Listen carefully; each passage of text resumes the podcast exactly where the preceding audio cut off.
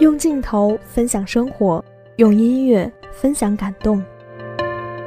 暗夜微凉，你并不是一个人在走。你说所有关系都是自欺欺人，恐怕也太悲观了些吧。我相信人生总有些相遇是命中注定的。把我看到的、听到的，还有想到的，都分享给你。你烦闷的时候，是不是都要去十三街区的小酒吧喝点东西啊？你们公司下边那热狗店的热狗，是不是还买一送一？FM 七十七点零。光影流年，将画面变成声音，把温暖讲给你听。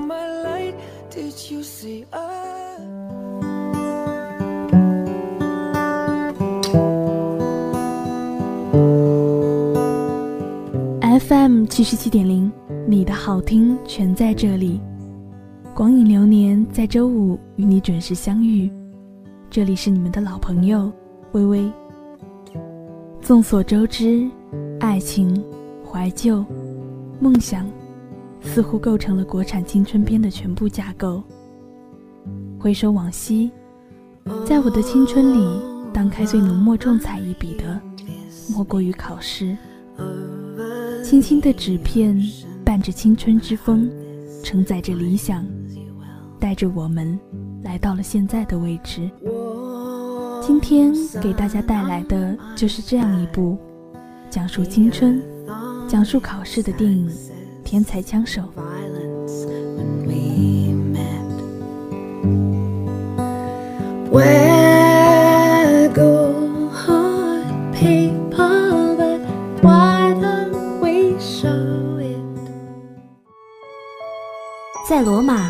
有一天的假日。They gave me something last night to make me sleep. 在乱世，遇见一辈子的爱人。When you came into second grade with that stuck-up nurse, you looked like a lost princess. What made you give me that one? 和我一起听左耳，听不到的诚恳。医学专家说，左耳靠近心脏，甜言蜜语要说给左耳听。如果有个人对我的左耳说甜言蜜语，即使听不到也没关系。我一直在等待那个人，我一直在等那个人，等我向你第一百零一次求婚。在这里，电影开启属于你的百分百全新人生。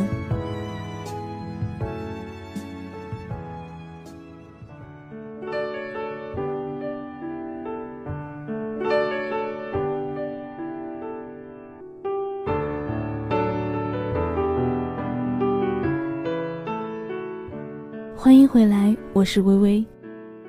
电影讲述了出生平凡的天才少女林，在进入贵族学校之后，结识了富二代同学格雷斯与小巴，从此开始了考场作弊生涯的故事。与此同时，另一名记忆力极佳的天才学霸班克，发现了林不为人知的交易。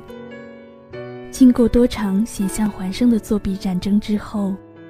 林接下最后一单，在国际考场上为富家子弟作弊的天价委托，一场横跨两大洲的完美作弊方案横空出世。林一上来就是坚决，他不顾父亲的阻止，又略带表演性质的盘算自己转学的一切开销，达到了自己被免去学费的目的。校长和他都是变相的使用了潜规则。达到了他们的目的，且带着公平的理由。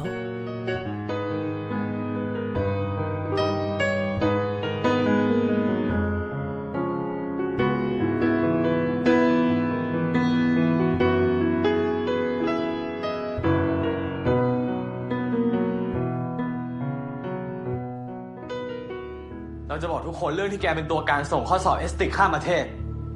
รับรองแกโดนตัดสิทธิ์สอบไปเรียนต่อเมืองนอกเหมือนเราแน่นอน งั้นต้องหายกันแล้วนะ มันจะไม่ใช่แค่แกนะเว้ยทั้งไอ้เกรซทั้งไอ้พัดแล้วก็ลูกค้าทุกคนที่สอบเอสติกรอบนั้นก็จะโดนด้วย เอาตรงนะลิน ถ้าพวกนั้นรู้เรื่องทั้งหมดอะแม่งแคนเซิลคะแนนเด็กทั้งประเทศแน่ว่าจะรอดก็รอดด้วยกัน จะพังก็พังด้วยกันทั้งหมดเนี่ยแหละ เราจะไม่ยอมซวยคนเดียวอีกต่อไปละ ถ้าแกไม่ทำก็ให้ทุกอย่างแม่งชิบหายไปกับเราเนี่ยแหละ ว่าไงลิน จะเอายังไงก็ขึ้นอยู่กับแกนะ ใช่ ทุกอย่างขึ้นอยู่กับเรา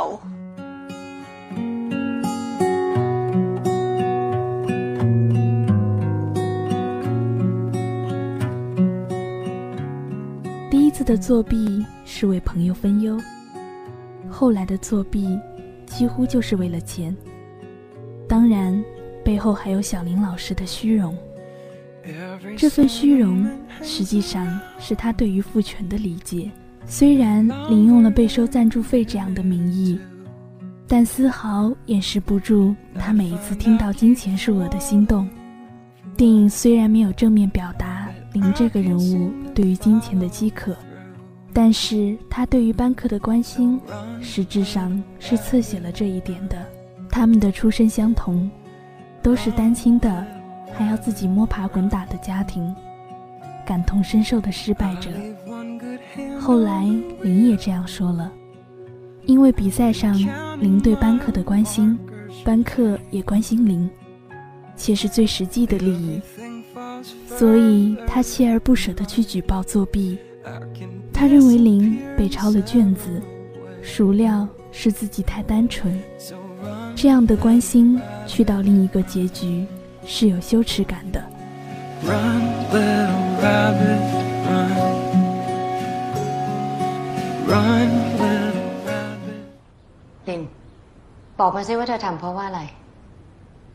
ถ้าไม่บอกนี่พออจะให้ออกเลยนะ เพราะเงินครับ คือโต้งมันเคยจะจ้างผมให้ทำข้อสอบให้อะครับ สามพัน พออผิดหวังในตัวเธอมากเลยลิน พี่วิทย์ที่รับลูกพี่มาเนี่ย เพราะว่าเป็นนักเรียนเรียนดี แต่ไม่ใช่จะเอาเรียนดีอย่างเดียวนะพี่ คุณจะต้องประพฤติดีด้วย พี่เป็นครูเหมือนกัน พี่ต้องเข้าใจสิคะทำสอบให้เพื่อนนี่ถือว่าเป็นการทุจริต ผิดกฎไล่แรงของโรงเรียนนะ เอาเข้าจริง ๆ เนี่ยพออไล่เธอออกได้เดี๋ยวนี้เลยนะ แต่เห็นว่านี่เป็นครั้งแรก เลยจะยกเลิกทุนเรียนฟรีของโรงเรียน โอเคค่ะ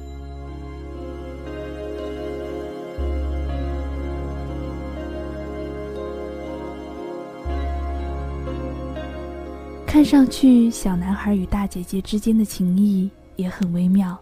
两个人一样的聪明厉害，一样的出身背景，一样的关心和一样的训练经历里，却在这场大型的人生考试里，永远的失去了同伴。而林要做的一个决定就是，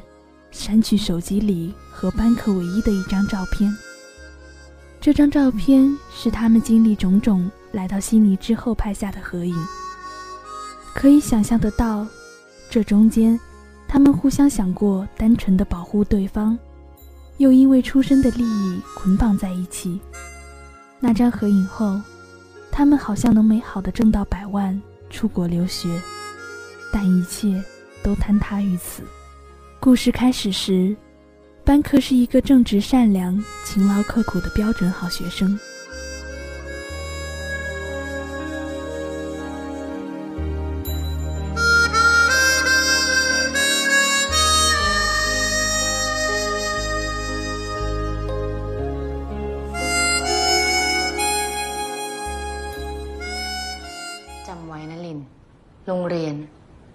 ที่เรียน ไม่ใช่เอาไว้หาเงินคำอะไร ไม่มีมารยาทเปล่าค่ะ คุณประวิทย์เป็นครูทำไมไม่สอนมารยาทลูกล่ะคะ คงไม่ใช่หนูคนเดียวนะคะ ที่ใช้โรงเรียนเป็นที่หาเงินแบบนี้อะค่ะ พูดอย่างนี้หมายถึงว่าอะไร หนูหมายถึงเงินสองแสนค่าแปรเจที่พ่อหนูจ่ายไปอะค่ะ มันไม่ได้เรียกว่าแปดเจียดมันคือค่าบำรุงการศึกษาโรงเรียน เงินค่าบำรุงการศึกษาโรงเรียน มันก็คือค่าเทอมไม่ใช่เหรอคะ พอแล้วลินพอ ขอให้ลูกผมได้เรียนต่อ ค่าเทอมที่เหลือผมรับผิดชอบเองไปลูกไป จะมีเงื่อนไขอย่างหนึ่งนะ ฉันจะตัดสิทธิ์สอบชิงทุนไปสิงคโปร์ของเธอ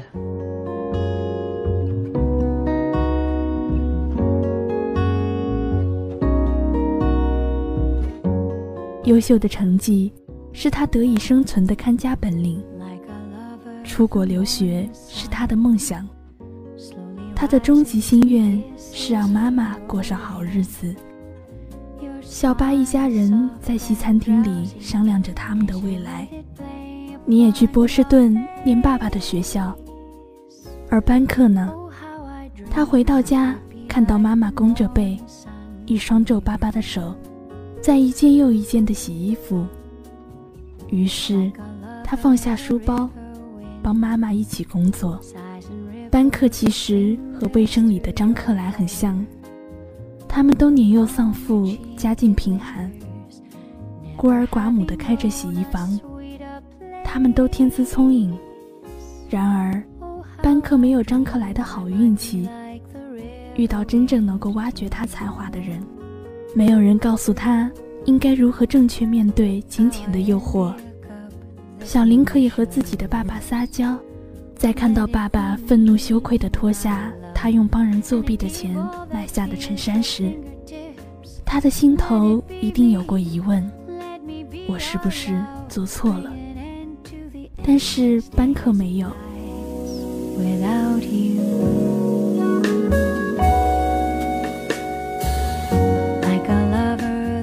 他是家庭的支柱，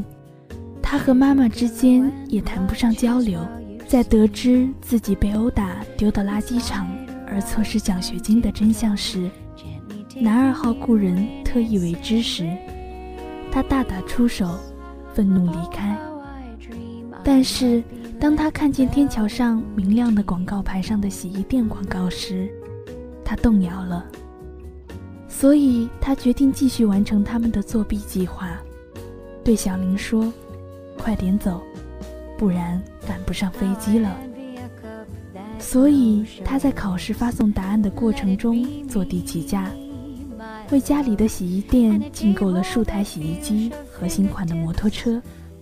自己也变得焕然一新。他变成了要挟女主一起去作弊 GRE 和托福的人，威胁林如果他不入伙，就去告发所有人。林意识到这样下去肯定没完没了。两个人的人生就会被毁灭殆尽，所以林最后选择了自首，交代了自己的作弊行为。实际上，他是出于无奈，也难以忍受愧疚的煎熬。一开始的班克是白衣飘飘的少年，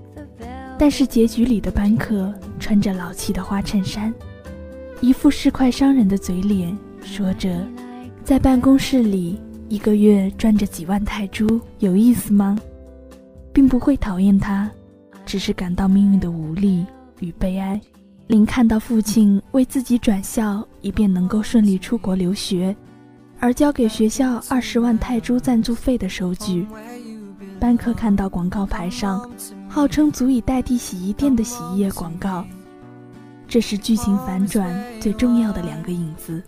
他们让本就对世间不公心怀不满的少年的怨气爆发出来，转化成抗争的利刃。于是，天真的天才们想着通过自己的聪明才智为他人提高成绩，来获得巨额的财富，只是为了给十几年如一日清贫刻苦的父亲买件新衬衫的女孩。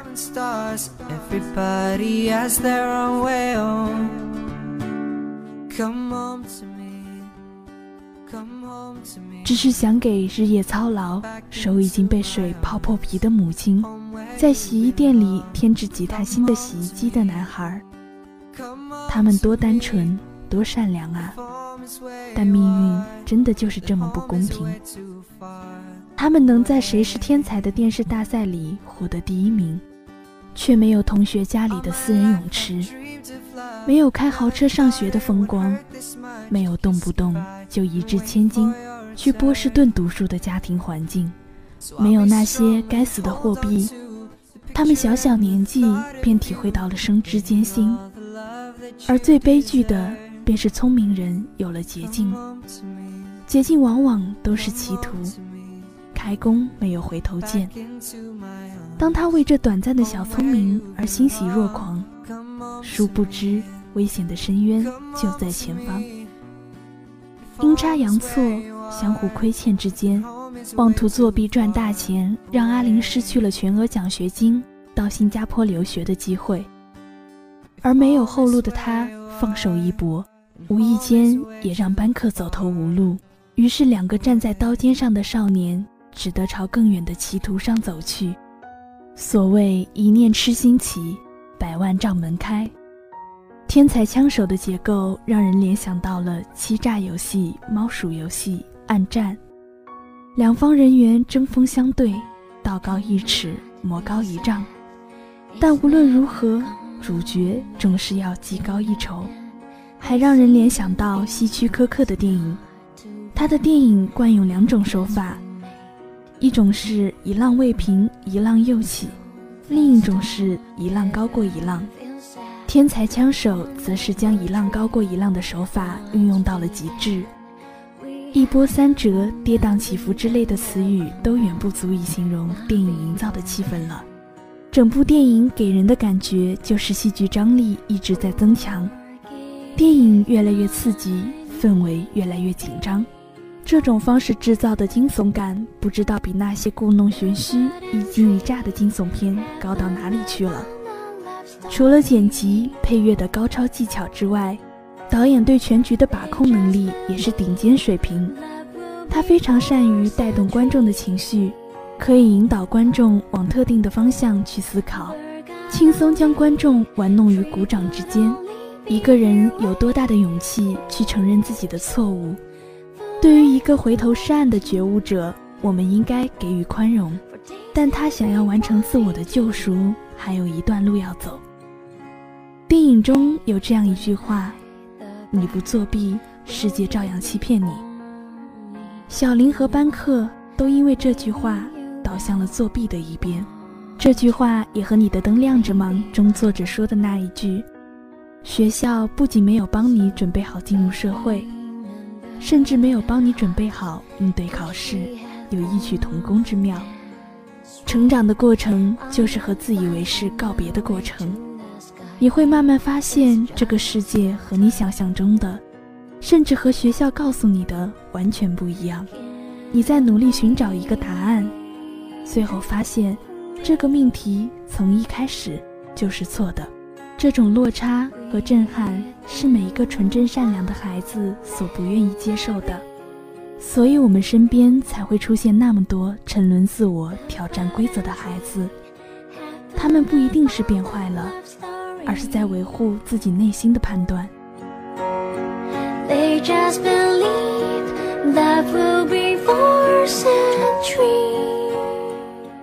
每个人都应该有选择未来走哪一条道路的权利，